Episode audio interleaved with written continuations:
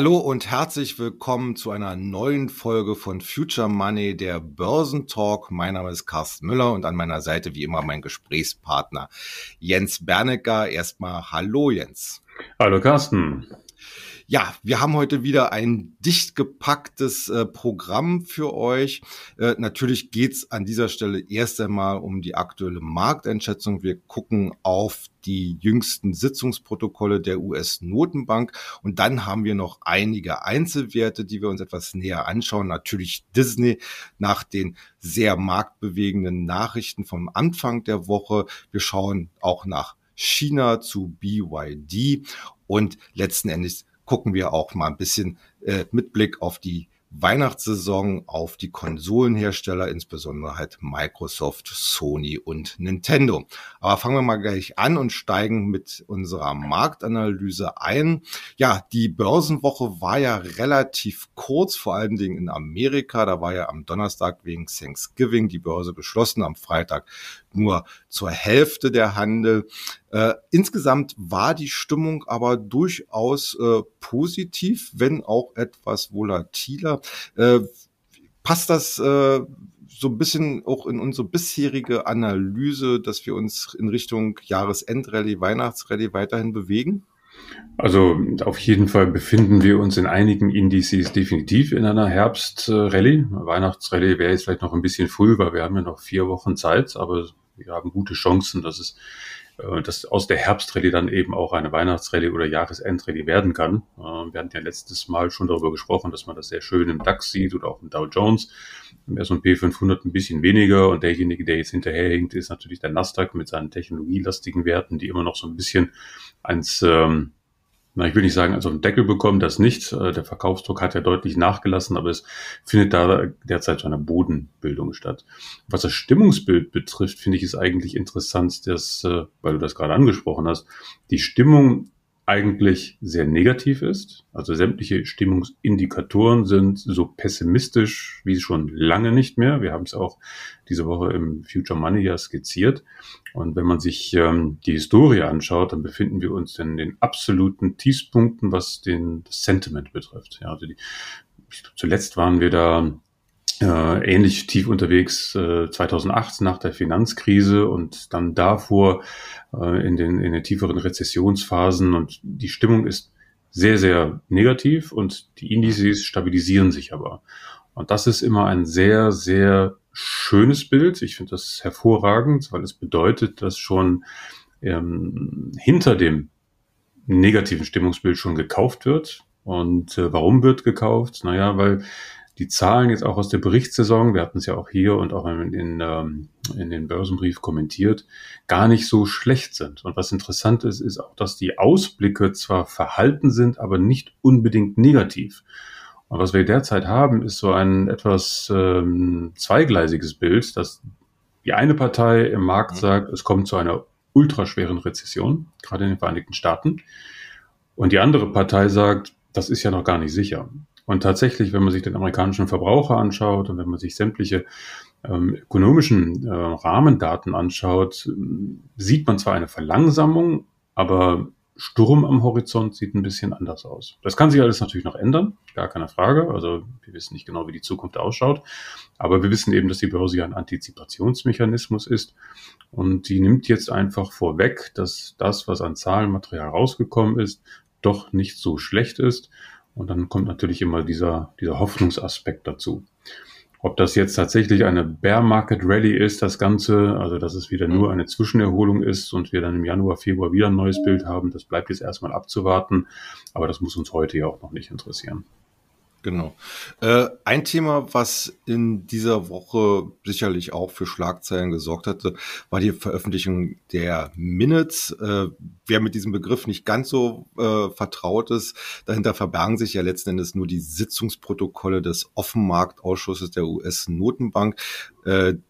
Seit einigen Jahren ist man ja da sehr auf Transparenz äh, bedacht und hatte dann halt angefangen, hier entsprechend immer nachträglich äh, nach einem Monat äh, oder so Pi mal Daumen äh, die Sitzungsprotokolle zu veröffentlichen. Die Marktteilnehmer schauen aber natürlich immer sehr genau hin und versuchen da aus zwischen den Zeilen oder vielleicht sogar in den Zeilen herauszufinden, einerseits, äh, wo denn die weitere Geldpolitik hingehen könnte, mit welcher äh, Vehemenz man die eine oder andere Strategie verfolgt und natürlich auch so ein bisschen das Kräfteverhältnis zwischen den geldpolitischen Falken und den Tauben. Wir hatten ja letzte Woche äh, schon mal darüber äh, gesprochen, dass äh, von der Fed dem Falle von äh, dem Regionalchef der Federal Reserve in St. Louis eigentlich so ein bisschen ein Bluff äh, stattgefunden hat, weil er hatte auf einem Vortrag äh, erklärt, dass sein Ziel äh, Zinssatz so zwischen fünf und sieben Prozent liegen dürfte, damit sozusagen die Inflationsentwicklung wirklich entsprechend restriktiv gedämpft werden kann. Wir hatten das ja auch im Future Money entsprechend äh, besprochen, dass das angesichts der heutigen äh, geldpolitischen Instrumente, die man zum Einsatz bringt, vor allen Dingen zum Beispiel die Forward Guidance, also äh, die, die äh, öffentliche äh, Projektion über den Zinspfad, wie auch natürlich über das jetzt inzwischen wieder äh, quantitative Straffen, einfach einen anderen äh, Realzinssatz oder ein Proxy-Zinssatz, wie das äh, auch genannt worden ist, äh, gibt. Nun haben wir, wie gesagt, die Minutes äh, auf dem Tisch zu liegen von letzter, vom, von der letzten Sitzung. Und die zeigen ja wohl, dass es die Stimmung in der US-Notenbank gibt, dass man äh, die Zinsschritte zumindest verkleinern wird. Im Markt gibt es äh, auch schon Projektionen, die davon ausgehen, dass wir äh, eigentlich einen Zinshoch jetzt so dann im Mai wahrscheinlich erreichen werden, April, Mai bei rund fünf Prozent.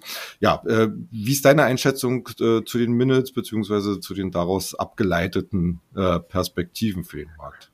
Also ich sehe mich da in der Hinsicht ein bisschen zu dem bestätigt, was wir ja hier schon vor einigen Wochen angedeutet haben, dass äh, die Fed da sehr laut gewesen ist und sehr stringent in ihren Ankündigungen, nicht nur für dieses Jahr, sondern auch für nächstes Jahr, mit dem ganz klaren Ziel, einfach an allen Ecken und Enden die Stimmung richtig nach unten zu drücken. Nun, am Kapitalmarkt ist das passiert, wie wir ja eben auch schon festgestellt haben. In der Konjunktur ist das noch nicht so ganz angekommen. Und ähm, die Fed hat natürlich versucht, äh, mit ihrer Rhetorik zu signalisieren, also freut euch nicht zu früh, das Ganze äh, wird noch andauern, weil wir wissen nicht, wie lange die Inflation uns hier noch ärgern wird. Und wir hatten ja schon früher schon mal vermutet, dass es ja auch eine Möglichkeit gibt, dass die Fed über den Bogen hinausschießt, weil sie läuft immer den Entwicklungen derzeit etwas hinterher. Das ist ja ihr Problem seit ungefähr zwei, drei Jahren.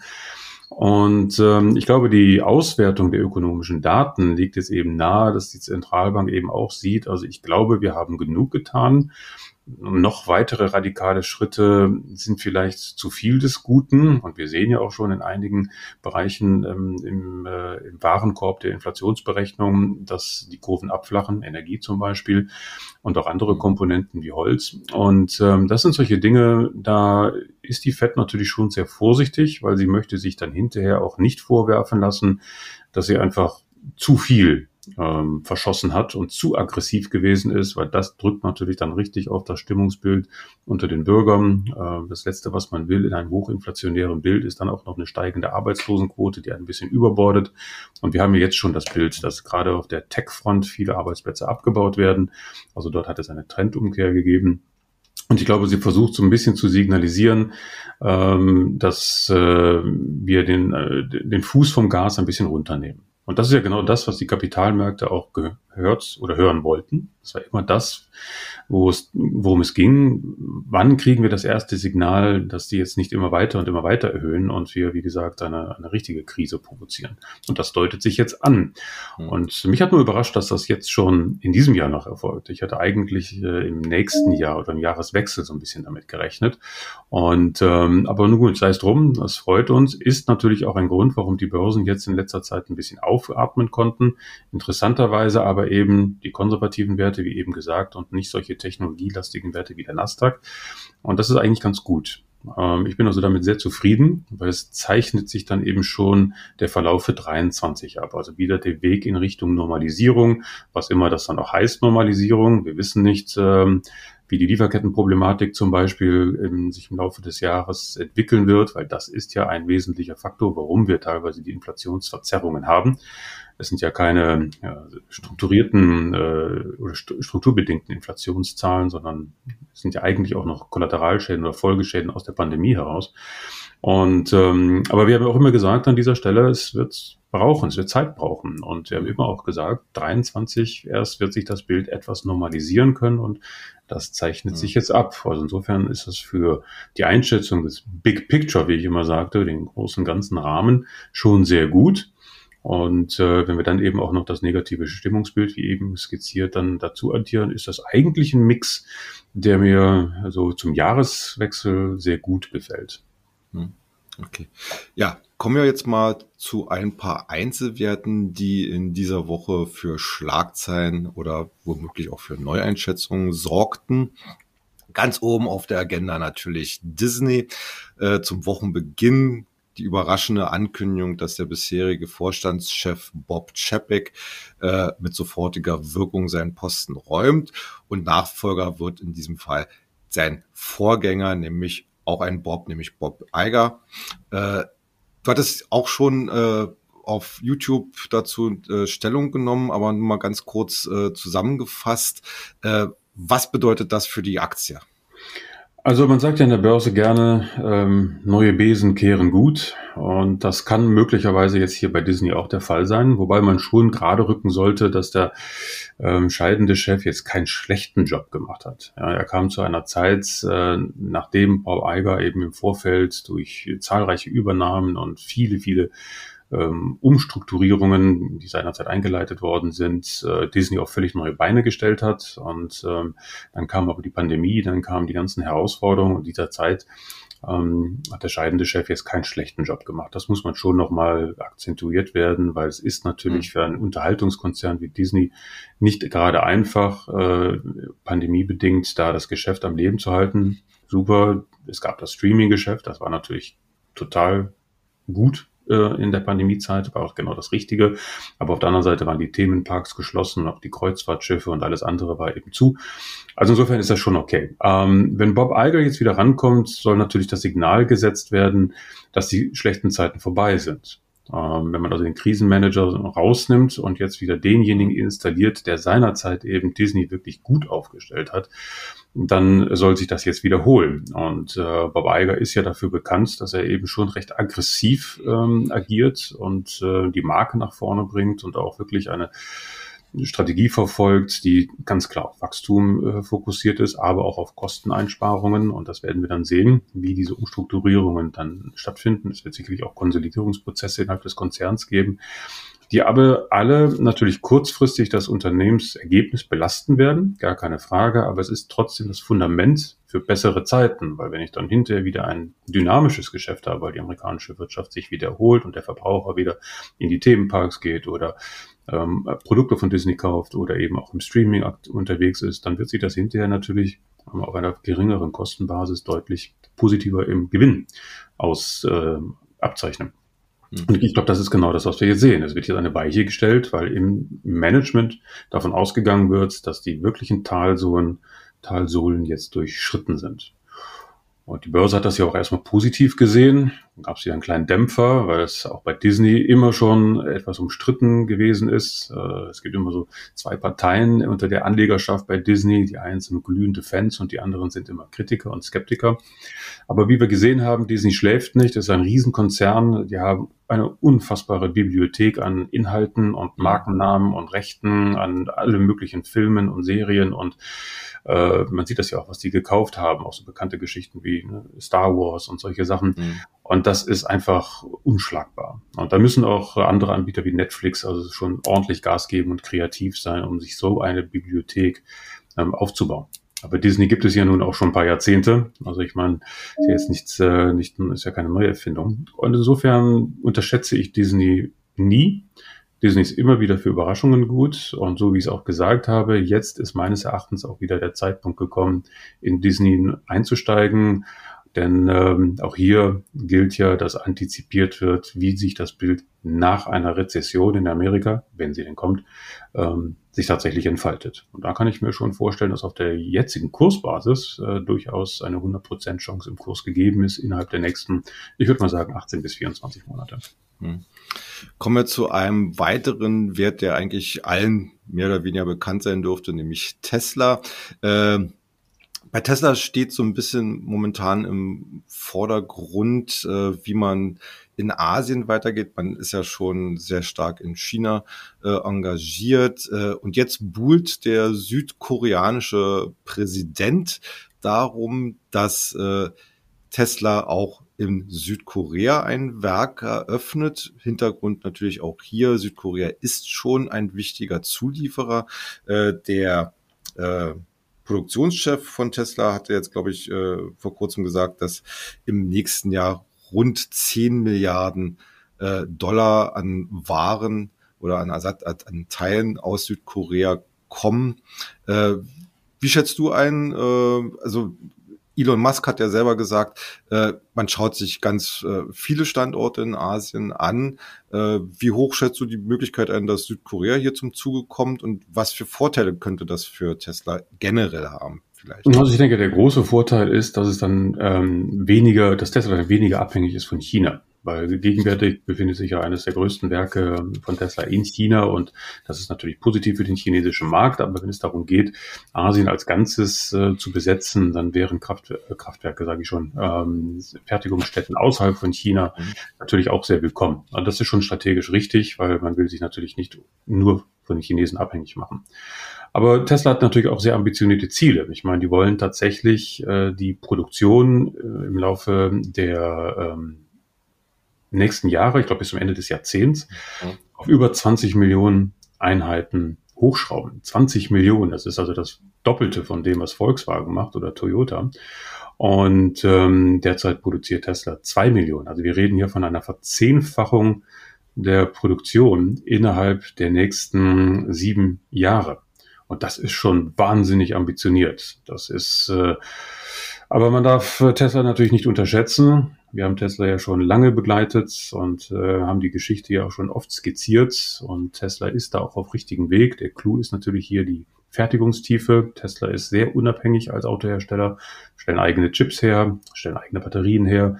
Und das sind alles Dinge, die die anderen Autohersteller jetzt noch äh, angehen müssen. Und insofern ist die Strategie vollkommen nachvollziehbar und auch richtig, um diese, diese Linie, um diese Ziele zu erreichen. Tesla wird sicherlich natürlich noch ein bisschen mehr an der Produktpalette operieren müssen, weil derzeit hat äh, Tesla gerade mal vier Modelle im Programm.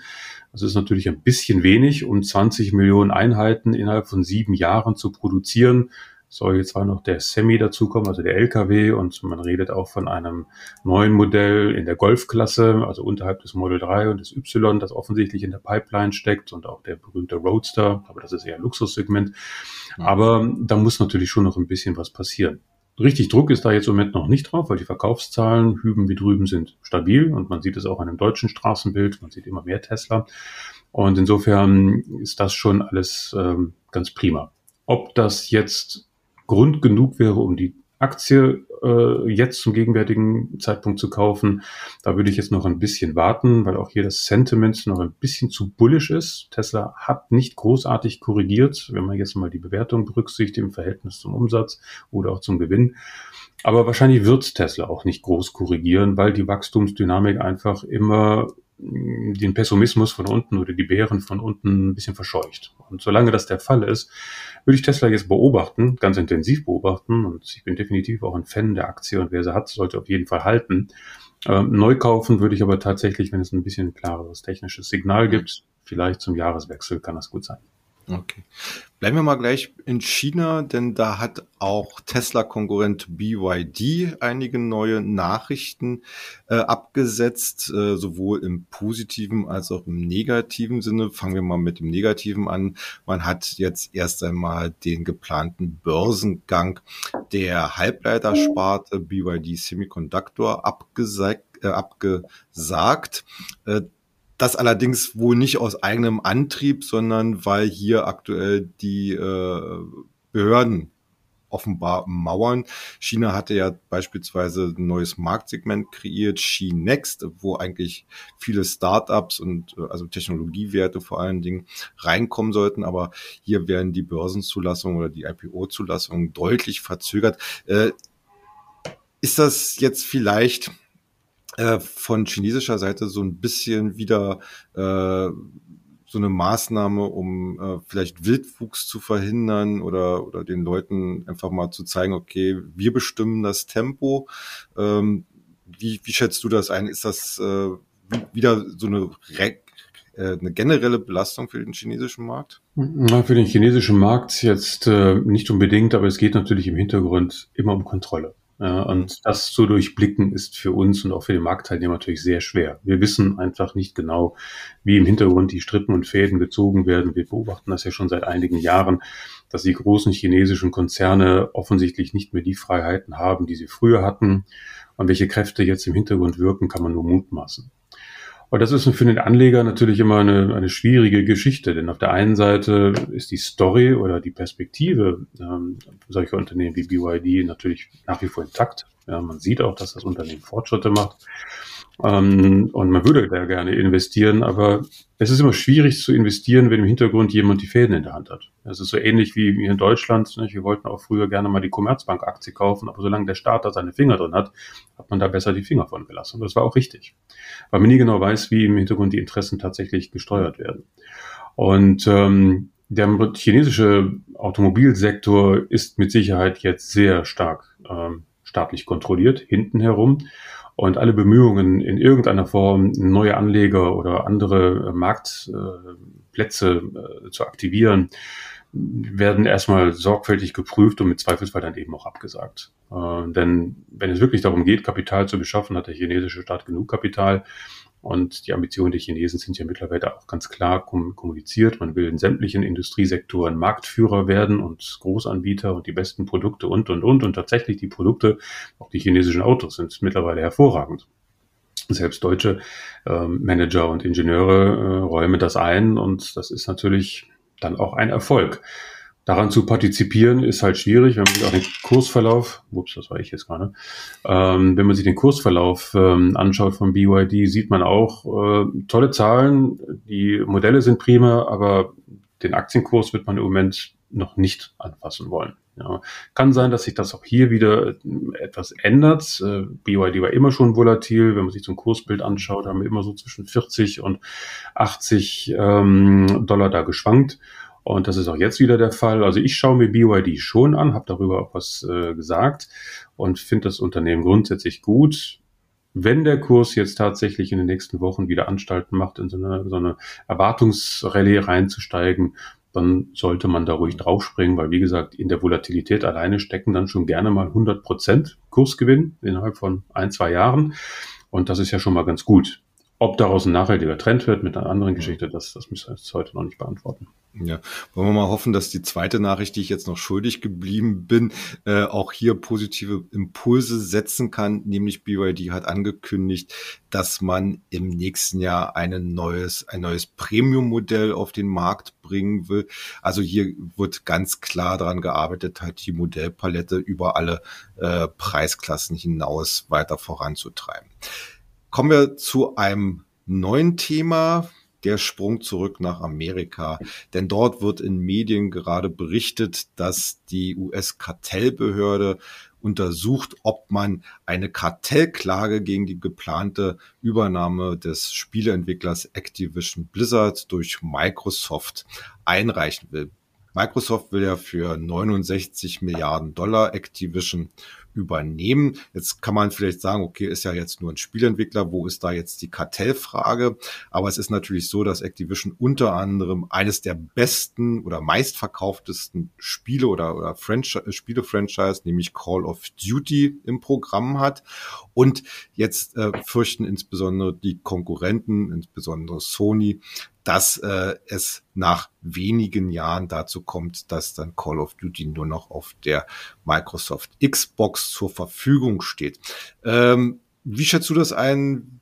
Äh, könnte es tatsächlich dazu kommen, dass diese Fusion untersagt wird und was würde das womöglich für Activision bedeuten?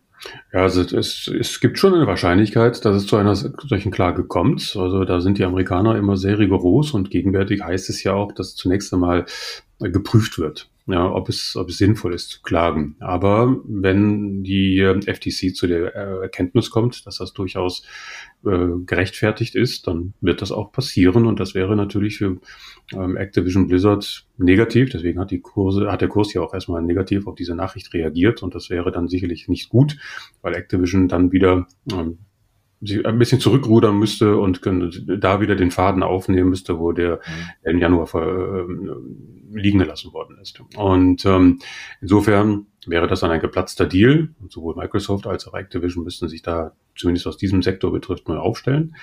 Und ähm, das ist äh, meines Erachtens in beide Richtungen perspektivisch nicht unbedingt schlecht, sondern auch äh, positiv. Also ein Deal ist sicherlich toll und Activision-Aktionäre hätten davon profitiert, aber ob das für das Unternehmen wirklich langfristig die richtige Option ist, da streiten sich dann die Experten drüber. Activision war ja bisher schon eine sehr erfolgreiche Story. Deswegen hat Microsoft ja auch kaufen wollen. Und Activision hat auch Chancen, eine nach wie vor erfolgreiche Story zu bleiben. Es sind unheimlich kreative Köpfe, äh, die da in dem Unternehmen zugange sind. Und ich würde dann die Activision-Aktie nicht per se ähm, abschreiben und es wird dann eine Anpassung geben. Ja, eben die, dann geht es wieder den Blick zurück auf die tatsächlichen fundamentalen Kerndaten von Activision. Dann wird der Kurs sich irgendwo einpendeln und dann wäre Activision auch wieder ein Kauf. Und Microsoft müsste sich dann eben eine andere Lösung überlegen, wie sie in den ganzen Gaming-Bereich dann nochmal äh, sich aufstellen. Denn Gaming, das darf man nie unterschätzen und das belegen ja auch alle Zahlen der letzten 20, 30 Jahre. Das ist ein absoluter Megatrend und das ist sicherlich nicht nur ein Pandemie-Thema. Klar, da gab es auch nochmal den Sprung nach oben, weil alle gelangweilt zu Hause rumgesessen haben und dann lieber gespielt haben. Aber Gaming ist einfach mittlerweile absoluter Mainstream. Und zwar durch alle ähm, Altersklassen und auch interessanterweise durch alle Genders, wie man so schön sagt. Ähm, ich glaube, hier in Deutschland alleine sind, ich glaube, 25 Prozent aller Gamer sind Frauen. Und das auch noch oberhalb von 40. Das finde ich wahnsinnig interessant. Also Gaming ist definitiv einer der Sektoren, die vielleicht in der Wahrnehmung immer noch so ein bisschen belächelt werden, aber eigentlich ist das gleichzusetzen mit allen anderen Entertainment-Formen oder auch Sport, E-Sports zum Beispiel.